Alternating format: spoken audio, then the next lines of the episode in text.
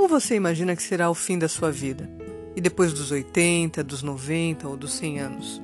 O que lhe vem à mente quando você fala de acerto de contas? Quando você pensa nesse assunto, o que, que passa pela sua cabeça? Você já esteve num tribunal? Já pensou nisso também? Já visitou algum? E você gostaria de estar sentado no banco dos réus? Ou já esteve? Lembra como foi ou não foi? Enfim, imagine essa situação. Nós vamos estudar a respeito disso sobre o juízo final. Que o Espírito Santo, o Pai e o Filho de Deus, nosso Senhor Jesus Cristo, nos ajudem na busca de toda a verdade a estudar esse assunto com carinho e atenção. Que assim seja para você e para mim, em nome de Jesus. Amém. De acordo com a Bíblia, todo ser humano, vivo ou morto, deverá ser julgado segundo as suas obras. Nós hoje vivemos o grande dia da expiação no Santuário Celeste. A obra de preparação é uma obra individual. Cada um deve ser provado e achado sem mancha, sem defeito ou coisa semelhante, porque solenes são as cenas ligadas ao juízo final. Conhecendo um pouquinho mais a respeito desse assunto, a Bíblia ela apresenta a realidade de um tempo de juízo final, onde o Senhor vem a julgar a terra, onde Deus julgará o justo e o perverso, e Deus trará a juízo todas as obras, porque ele estabeleceu um dia para isso, o dia do juízo. E há um juízo vindouro, onde todos nós compareceremos ao tribunal.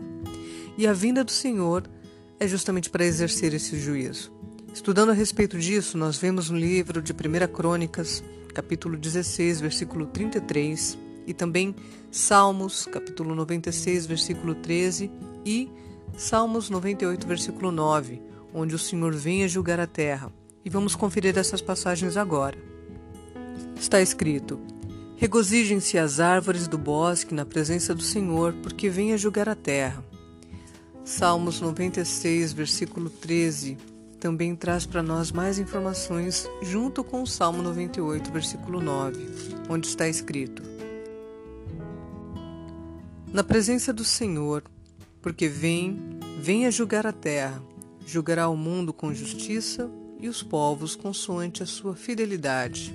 E no versículo 98, versículo 9, na presença do Senhor, porque ele vem a julgar a terra, julgará o mundo com justiça e os povos com equidade.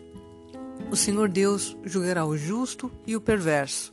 Eclesiastes capítulo 3, versículo 17, também tem informação para nós, e lá está escrito: Então disse comigo: Deus julgará o justo e o perverso, pois há tempo para todo propósito e para toda obra.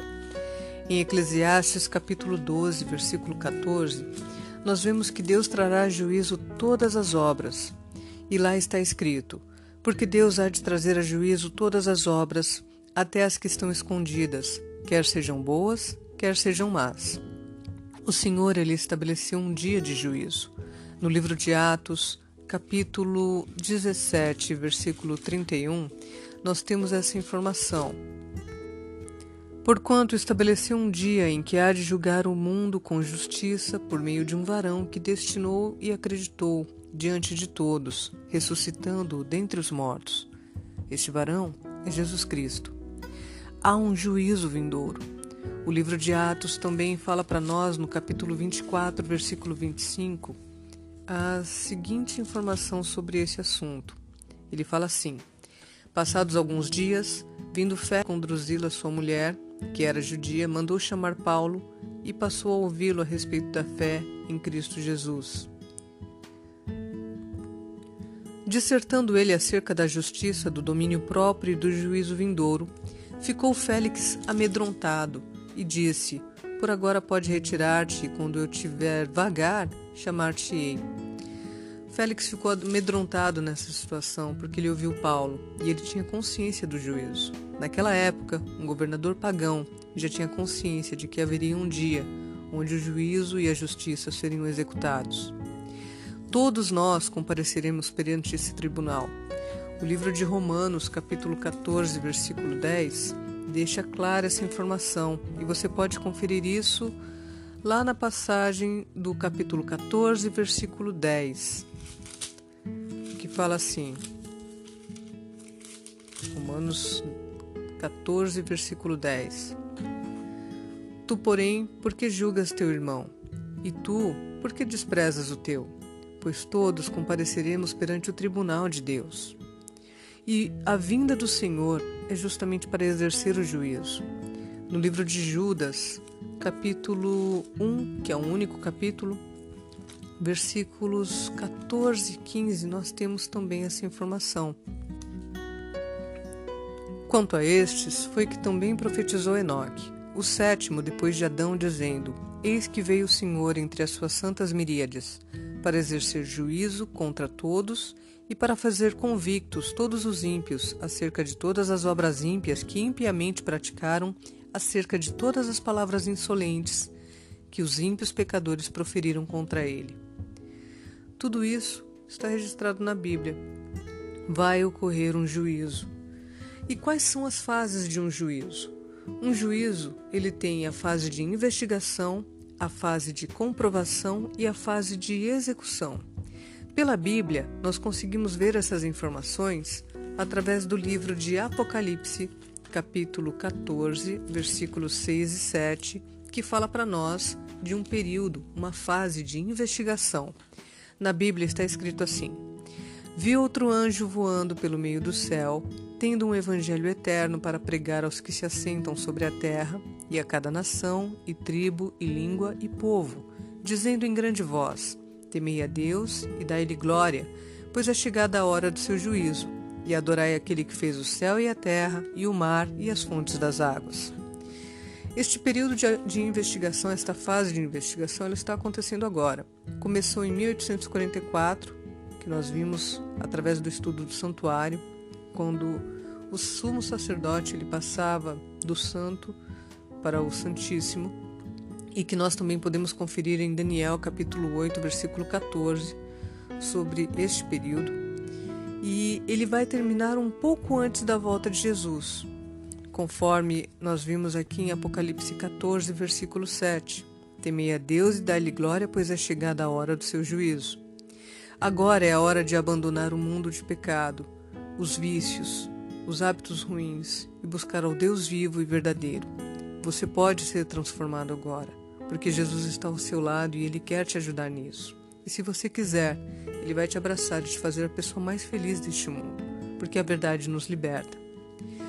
Além da fase de investigação que nós conferimos aqui, tem também a fase de comprovação.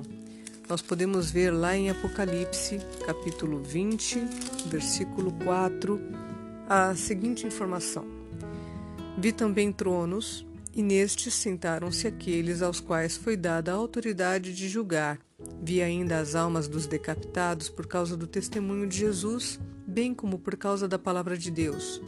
Tantos quantos não adoraram a besta, nem tampouco a sua imagem, e não receberam a marca na fronte e na mão, e viveram e reinaram com Cristo durante mil anos. A fase do juízo para a comprovação, essa fase de comprovação é justamente confirmar os fatos que foram apurados durante a investigação. Esta fase ela acontecerá durante o período do milênio. Começará na volta de Jesus e terminará quando a cidade santa descer do céu. Durante esta fase, você nós teremos três surpresas. A primeira surpresa, se você estiver lá. Segunda surpresa, pessoas que você achava que não iriam para lá, de estarem lá no céu. E a terceira surpresa, pessoas que você tinha certeza que estariam lá e que não estarão. Nessa fase de comprovação, os justos ajudam o Senhor nas confirmações, na verificação dos autos. E indo para a fase da execução, nós podemos ver no livro de Mateus, capítulo 25, versículos 34 e 41. Mateus 25, 34 e 41. Está escrito: Então dirá o rei aos que estiverem à sua direita: Vinde, benditos de meu Pai, entrai na posse do reino que vos está preparado desde a fundação do mundo. Também está escrito no versículo 41. Então o rei dirá também aos que estiverem à sua esquerda: Apartai-vos de mim, malditos, para o fogo eterno preparado para o diabo e seus anjos. A fase da execução, que é a última fase, acontecerá após o milênio, quando a cidade santa descer dos céus e todos os ímpios ressuscitarem, porque haverá então uma tentativa de ataque por parte de Satanás, junto com esses ímpios, para a cidade de Deus.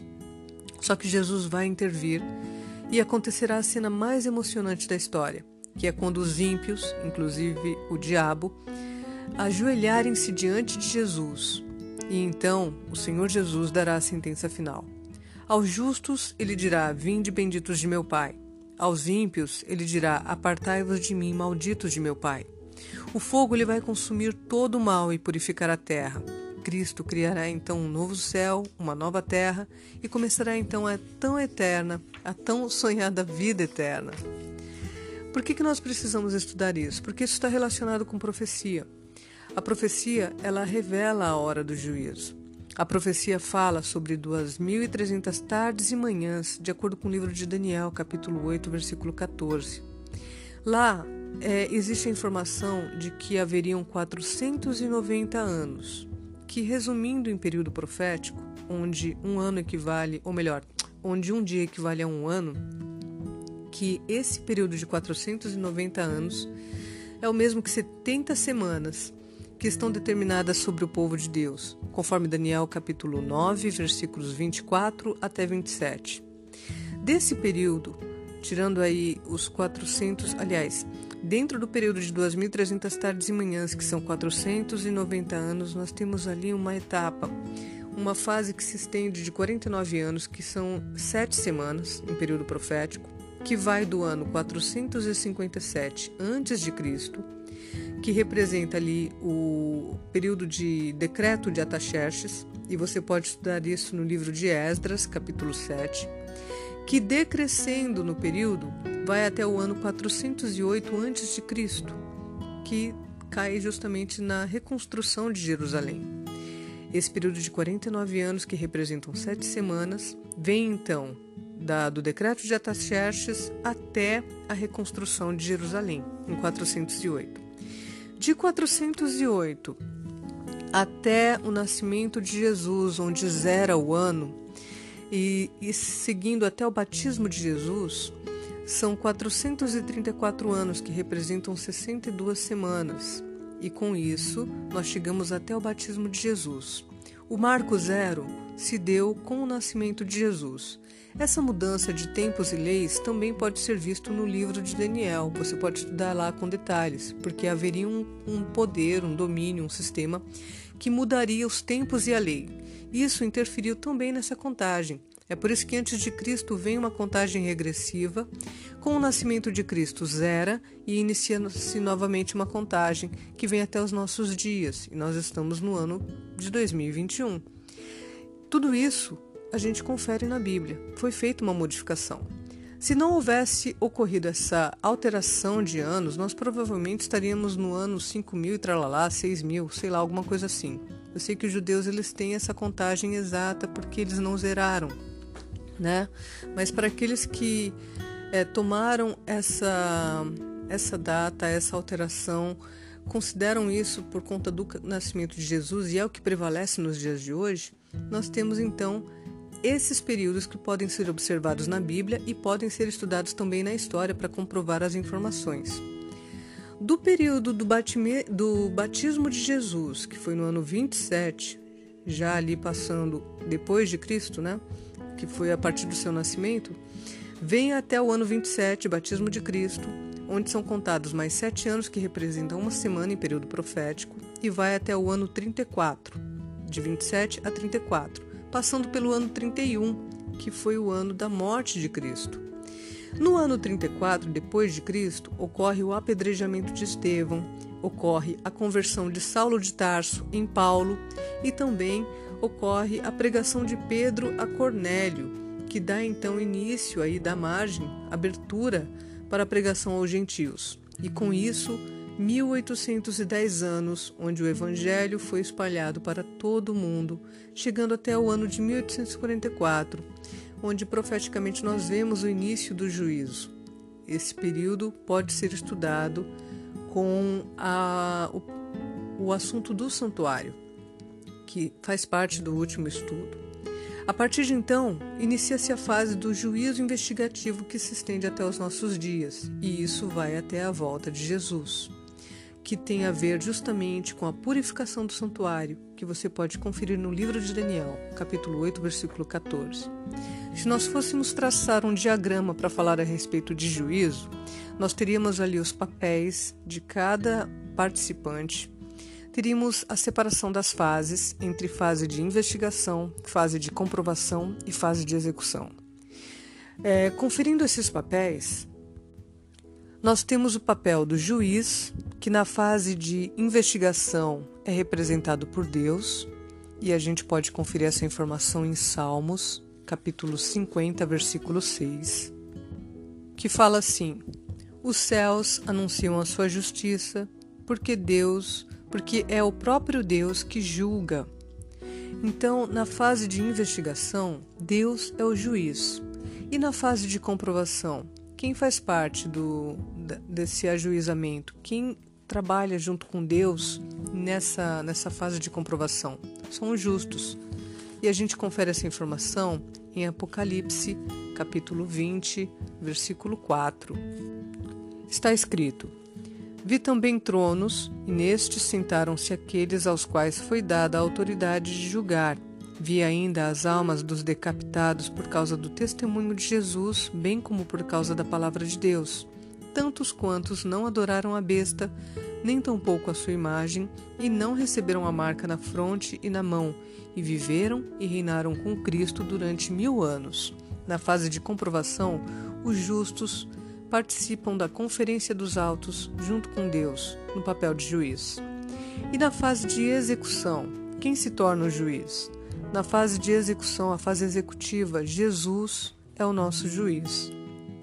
Em João capítulo 5, versículo 22, nós temos essa informação. Está escrito: E o Pai a ninguém julga, mas ao Filho confiou todo o julgamento. Então, conferindo o papel de juiz e verificando as fases, na fase investigativa, Deus está no papel de juiz, na fase de comprovação, os justos participam com Deus para o papel de juiz, e na fase de execução, Jesus é o juiz. E o papel de advogado? Na fase de investigação, Jesus é o nosso advogado, ou seja, hoje Jesus é o nosso advogado, ele é o nosso mediador entre Deus e nós, pecadores. É para Ele que nós depositamos e levamos os nossos fardos. A gente confere essa informação no livro de João, na verdade, na primeira epístola de João, capítulo 2, versículo 1. E lá dito assim: ah, Filhinhos, estas coisas vos escrevo para que não pequeis. Se todavia alguém pecar, temos advogado junto ao Pai, Jesus Cristo, o justo. E qual é o quem assume o papel de advogado na fase de comprovação e na fase de execução? Não há. Na fase de comprovação e na fase de execução não há advogado. E na fase, é, ou melhor, e no papel de acusador?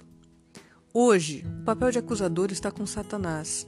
A gente confere essa informação em Apocalipse capítulo 12, versículos 9 e 10 é, Apocalipse 12, versículos 9 e 10, que falam pra gente assim: E foi expulso o grande dragão, a antiga serpente, que se chama Diabo e Satanás, o sedutor de todo mundo. Sim, foi atirado para a terra e com ele os seus anjos. Então, ouvi grande voz do céu, proclamando: Agora veio a salvação, o poder, o reino de nosso Deus e a autoridade do seu Cristo pois foi expulso o acusador de nossos irmãos, o mesmo que os acusa de dia e de noite diante do nosso Deus. Ou seja, hoje o papel de acusador, o ministério de acusação e todos os que participam, na verdade, o ministério de acusação está com Satanás, ele é o acusador. O que acontece com o papel de acusador na fase de comprovação? Sendo Satanás o acusador, na fase de comprovação ele estará preso Apocalipse capítulo 20, versículos de 1 a 3, fala para nós que aquele que é acusado fica preso durante a fase de comprovação. No capítulo 20, versículos de 1 a 3 está escrito: Então vi descer do céu um anjo Tinha na mão a chave do abismo e uma grande corrente. Ele segurou o dragão, a antiga serpente, que é o diabo, Satanás, e o prendeu por mil anos. Lançou-o no abismo, fechou e pôs selo sobre ele, para que não mais enganasse as nações até se completarem os mil anos. Depois disto, é necessário que ele seja, seu, seja solto por pouco tempo. Sendo assim, o acusador, na fase de investigação, é Satanás, na fase de comprovação, ele é o acusado e fica preso, e na fase executiva, ele retorna ao seu papel de acusador, conforme a gente viu aqui em Apocalipse capítulo 20, lá no versículo 7, onde tem essa informação também, que fala assim: Quando, porém, se completarem os mil anos, Satanás será solto de sua prisão e ele volta para o trabalho dele, volta para o papel de acusador. E quem são as testemunhas? As testemunhas, na fase investigativa, na fase comprovativa e na fase executiva, são os anjos. Essa informação nós encontramos no livro de Apocalipse, capítulo 5, versículo 11, onde está escrito: Vi e ouvi uma voz de muitos anjos ao redor do trono, dos seres viventes e dos anciãos, cujo número era de milhões de milhões e milhares de milhares. Os anjos são as nossas testemunhas. São eles que levam e trazem informações que ajudam a Jesus no seu ministério, que recebem as ordens do Pai e que trabalham em nosso favor para nos ajudar também a fazermos parte da grande salvação, desta grande festa que vai ser. Mas eles também vão ficar registrando e vão estar cientes das informações, daquilo que eu e você fazemos. Isso tudo vai ficar registrado já está sendo registrado. Voltando aqui para o diagrama, conferindo essas informações, nós vimos o papel do juiz, do advogado, do acusador, das testemunhas. Além disso, tem o papel de réu. Quem são os réus? Na fase investigativa, quem se senta no banco dos réus são os justos. E isso a gente pode conferir no livro de 1 Pedro, capítulo 4, versículo 17 1 Pedro 4,17, deixa eu achar aqui só um minutinho. Está escrito: Porque a ocasião de começar o juízo pela casa de Deus é chegada. Ora, se primeiro vem por nós, qual será o fim daqueles que não obedecem ao Evangelho de Deus? Nesta fase que nós estamos vivendo, que é a fase do juízo investigativo, os justos estão sentados no banco dos réus. O juízo começa primeiro pela casa de Deus, por aqueles que conhecem a palavra de Deus, e depois vai para os ímpios, para aqueles que não creem. Na fase comprovativa, é a vez dos ímpios se, senter, se sentarem no trono dos, réus. Em 1 Coríntios, capítulo 6, versículos 3, 2 e 3, nós temos essa informação capítulo 6, versículos 2 e 3, que fala assim: Ou não sabeis que os santos hão de julgar o mundo? Ora, se o mundo deverá ser julgado por vós, sois acaso indignos de julgar as coisas mínimas? Não sabeis que havemos de julgar os próprios anjos, quanto mais as coisas desta vida? Então, na fase comprovativa, os ímpios se sentam no banco dos réus. E na fase de execução?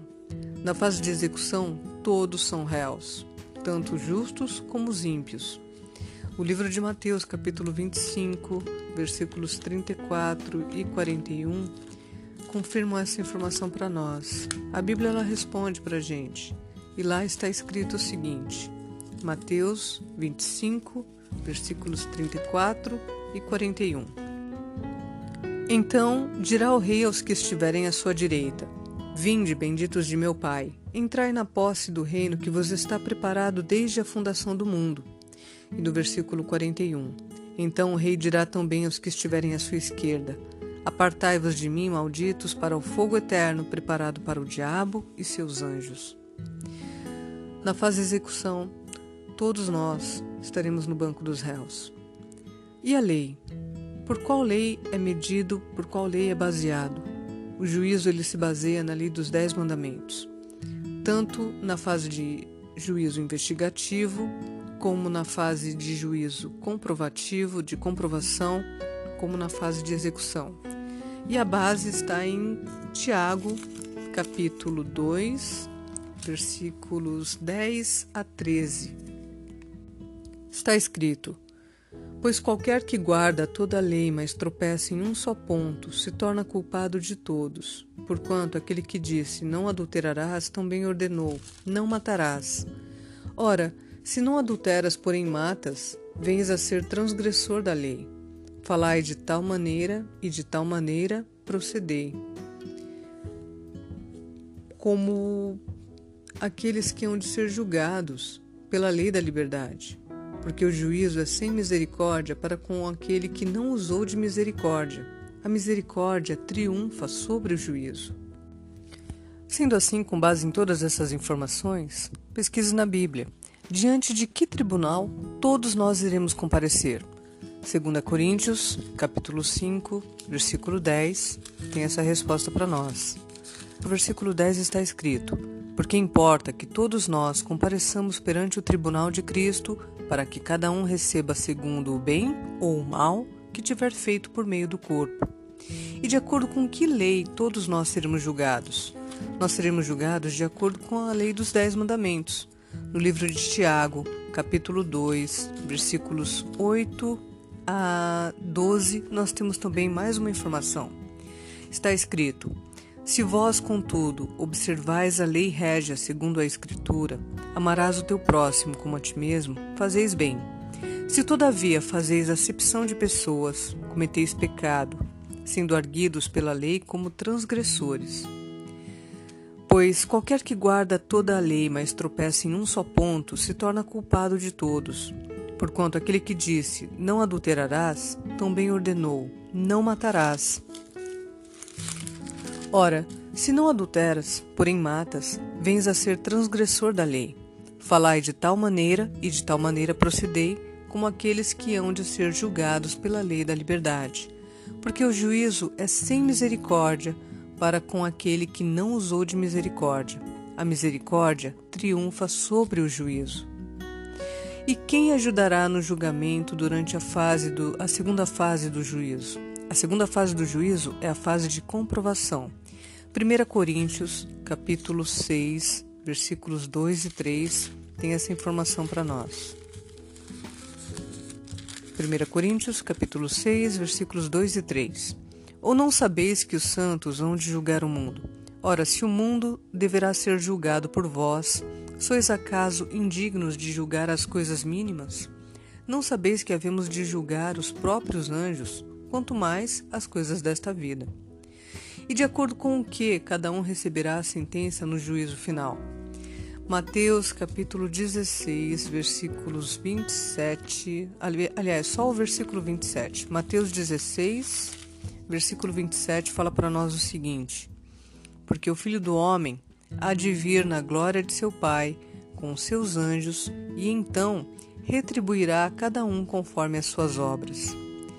Qual é a certeza que temos? Qual é a certeza daqueles que permanecerem fiéis até o fim? Qual é? Em Apocalipse capítulo 2, versículos 10 e também Apocalipse 3, versículo 5, nós podemos conferir a seguinte certeza, a seguinte informação. Apocalipse 2:10 fala para nós o seguinte: Não temas as coisas que tens de sofrer. Eis que o diabo está para lançar em prisão alguns dentre vós, para ser dispostos à prova, e tereis tribulação de dez dias. Se fiel até a morte, e dar-te-ei a coroa da vida. E no capítulo 3, versículo 5, também está escrito: O vencedor será assim vestido de vestiduras brancas. De modo nenhum apagarei o seu nome do livro da vida, pelo contrário, confessarei o seu nome diante de meu Pai e diante dos seus anjos.